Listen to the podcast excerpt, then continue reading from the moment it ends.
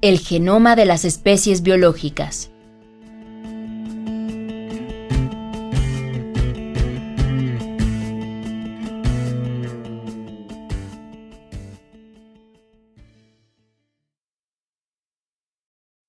Como la secuencia de nucleótidos en los genes determina gran parte de las características de una especie biológica o de los virus, de acuerdo con el código genético, el conocimiento de la secuencia de sus genes nos proporciona información sobre el patrimonio genético.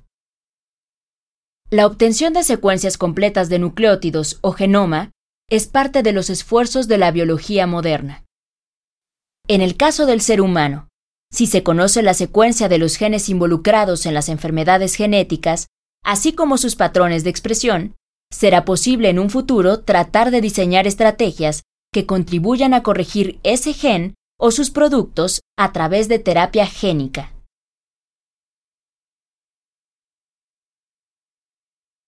El genoma humano y la medicina genómica. Muchas enfermedades genéticas pueden ser diagnosticadas usando diversas técnicas derivadas de la tecnología del DNA recombinante. La detección de las anomalías se inicia con la obtención de muestras de las vellosidades coriónicas o por medio de amniocentesis.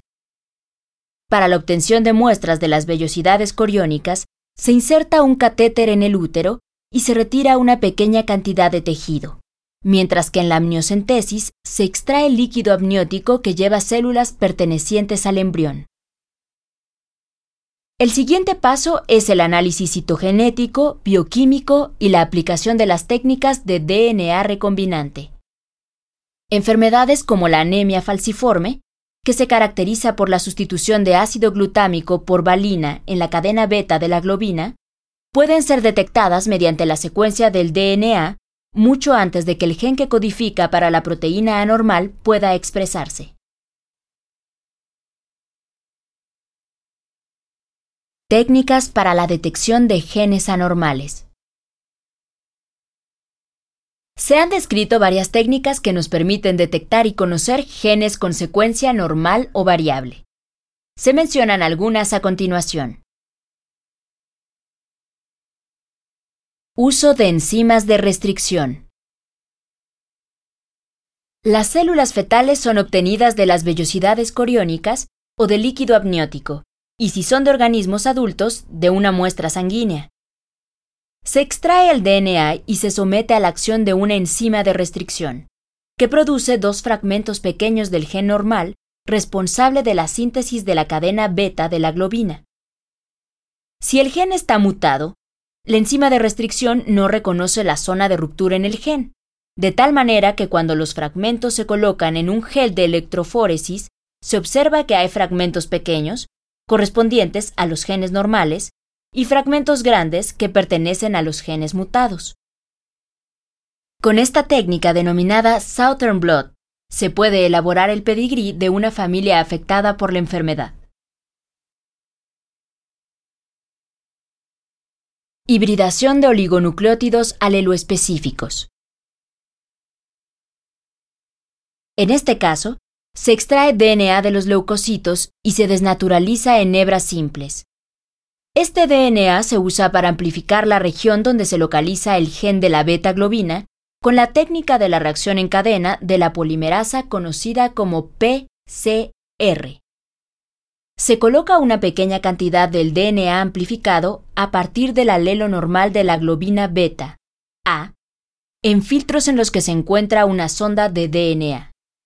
De igual modo, se coloca una pequeña cantidad del DNA amplificado con el gen responsable de la anemia falciforme, S. Si la sonda se marca radiactivamente o con colorantes fluorescentes, se podrá detectar rápidamente la hibridación, y por lo tanto, se podrán deducir los genotipos. Una zona oscura indicará la presencia del homócigo normal, AA. El heterócigo AS se detecta por una mancha clara, mientras que el homócigo SS, responsable de la anemia falciforme y que no hibrida con la sonda, no deja ninguna mancha. Microchips de DNA. De la tecnología de los oligonucleótidos aleloespecíficos se ha derivado la de los microarreglos de DNA o chips de DNA, que pueden ser usados para detectar cientos o miles de genes en una misma operación. Los microarreglos se fabrican de vidrio dividido en pequeñísimas zonas. Cada zona contiene varias copias de una sonda constituida por una sola hebra formada por 20 nucleótidos de longitud, que difiere de los de la zona vecina en un solo nucleótido. Actualmente, los chips de DNA son de 200.000 a 600.000 zonas, pero se está desarrollando un chip que puede contener hasta un millón de campos. El DNA para este tipo de prueba se extrae y se amplifica con la reacción de la cadena de la polimerasa PCR. Los productos de PCR se marcan con un fluoróforo, se separan en hebras simples y se colocan en el microarreglo. Por otro lado, los fragmentos de la secuencia que coinciden con las ondas colocadas en los campos del chip florecerán cuando se escaneen con un láser, mientras que las que no concuerden serán eliminadas con un lavado. Finalmente, con este método, reforzado con un software unido al microarreglo, analizará los patrones de hibridación y permitirá la detección de mutaciones. Terapia génica. La transferencia de genes normales a las células con la finalidad de corregir desórdenes genéticos se denomina terapia génica. La expresión de un gen que se introduce junto con sus secuencias reguladoras mediante un vector resultará en la síntesis de una proteína funcional que producirá un fenotipo normal en el individuo. Las técnicas para la introducción de los genes se clasifican en virales y no virales. Los liposomas o vesículas formadas por lípidos constituyen un ejemplo de vector no viral. El DNA que contiene el gen de interés se introduce en los liposomas que se integrarán a las células por medio de endocitosis. La ventaja de estos vectores es que estos no desencadenan una respuesta inmune. Sin embargo, su eficacia en la transferencia de genes es muy baja. La elección de los virus como vectores se debe al reconocimiento de su capacidad para infectar tejidos, lo que hace de estas partículas un vehículo adecuado para la transferencia génica. El primer vector viral fue el retrovirus responsable de la leucemia Molony del ratón. Los virus más usados en este tipo de terapia son los retrovirus, los adenovirus y los parvovirus. La creación de los vectores virales comprende su modificación para eliminar su capacidad de replicación en el interior de la célula blanco. Cuando un retrovirus modificado que porta el gen humano insertado se introduce en la célula blanco por medio de endocitosis, queda dentro de un endosoma en el cual se desensambla. El RNA viral que queda libre en el citosol se retrotranscribe a DNA, el cual se dirige hacia el núcleo para integrarse al genoma humano. La desventaja de este procedimiento radica en que eventualmente el virus puede desencadenar una respuesta inmune, como en el caso de la introducción de adenovirus, que puede incluso provocar la muerte del paciente.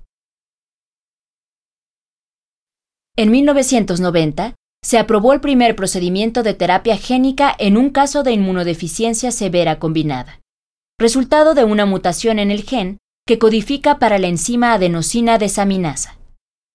Las personas afectadas presentan severas deficiencias en su sistema inmunológico, que las ponen en peligro de muerte incluso cuando se exponen a infecciones leves.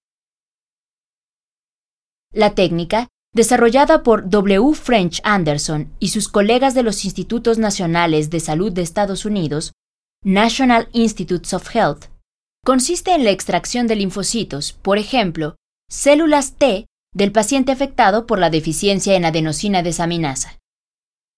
Estas células se cultivan junto con retrovirus a los cuales se les ha insertado el gen normal. Los virus infectan las células T y les introducen la copia normal del gen. Las células T, ya infectadas, se cultivan en el laboratorio para asegurarse de que el gen está presente y que se expresa con normalidad. Finalmente, se inyectan en el paciente sus células T modificadas. El primer caso de inmunodeficiencia severa combinada tratado con esta técnica fue un éxito. pero posteriormente la terapia para esta enfermedad no ha tenido el resultado esperado. Lo mismo ha sucedido con los intentos de terapia para resolver casos de fibrosis quística usando adenovirus como vectores. Los intentos para lograr resultados positivos con la terapia génica han continuado. Sin embargo, existen serias dificultades relacionadas con el uso de los virus como vectores de genes. Primeramente, existe el problema de que los genes que necesitan ser introducidos a la célula blanco o diana solo pueden integrarse a su genoma cuando la célula se está reproduciendo. Pero las células a las cuales están dirigidos estos genes son células muy diferenciadas que tienen poca capacidad de reproducción. En segundo lugar, los virus que se usan como vectores eventualmente desencadenan una respuesta inmune, que incluso ha causado la muerte en pacientes sometidos a la terapia. En tercer lugar, los genes insertados mediante virus provocan mutación o activación de genes normales de las células blanco o diana, como en el caso de la activación de oncogenes que desencadenaron leucemia. El uso de aerosoles para introducir virus modificados al interior del cuerpo de pacientes afectados por fibrosis quística ha empezado a tener algunos resultados positivos. La enfermedad se debe a una mutación en el gen responsable de la codificación de un transportador de cloro. Un defecto o la ausencia de esta proteína provoca un desequilibrio en la cantidad de sales y agua que deben encontrarse en el exterior de las células epiteliales del aparato respiratorio y del aparato digestivo. Como resultado, las células de estos epitelios son recubiertas por un moco espeso, que entre otras cosas provoca infecciones pulmonares que acortan la vida de los enfermos. El adenovirus, que es un agente responsable de afecciones pulmonares, resulta el vector ideal para introducir el gen normal. Debido a la imposibilidad de infectar in vitro las células pulmonares, el virus tiene que inhalarse usando para ello un aerosol. Si bien los resultados no han sido totalmente favorables, se espera que la técnica gradualmente sea más efectiva en el tratamiento de esta enfermedad.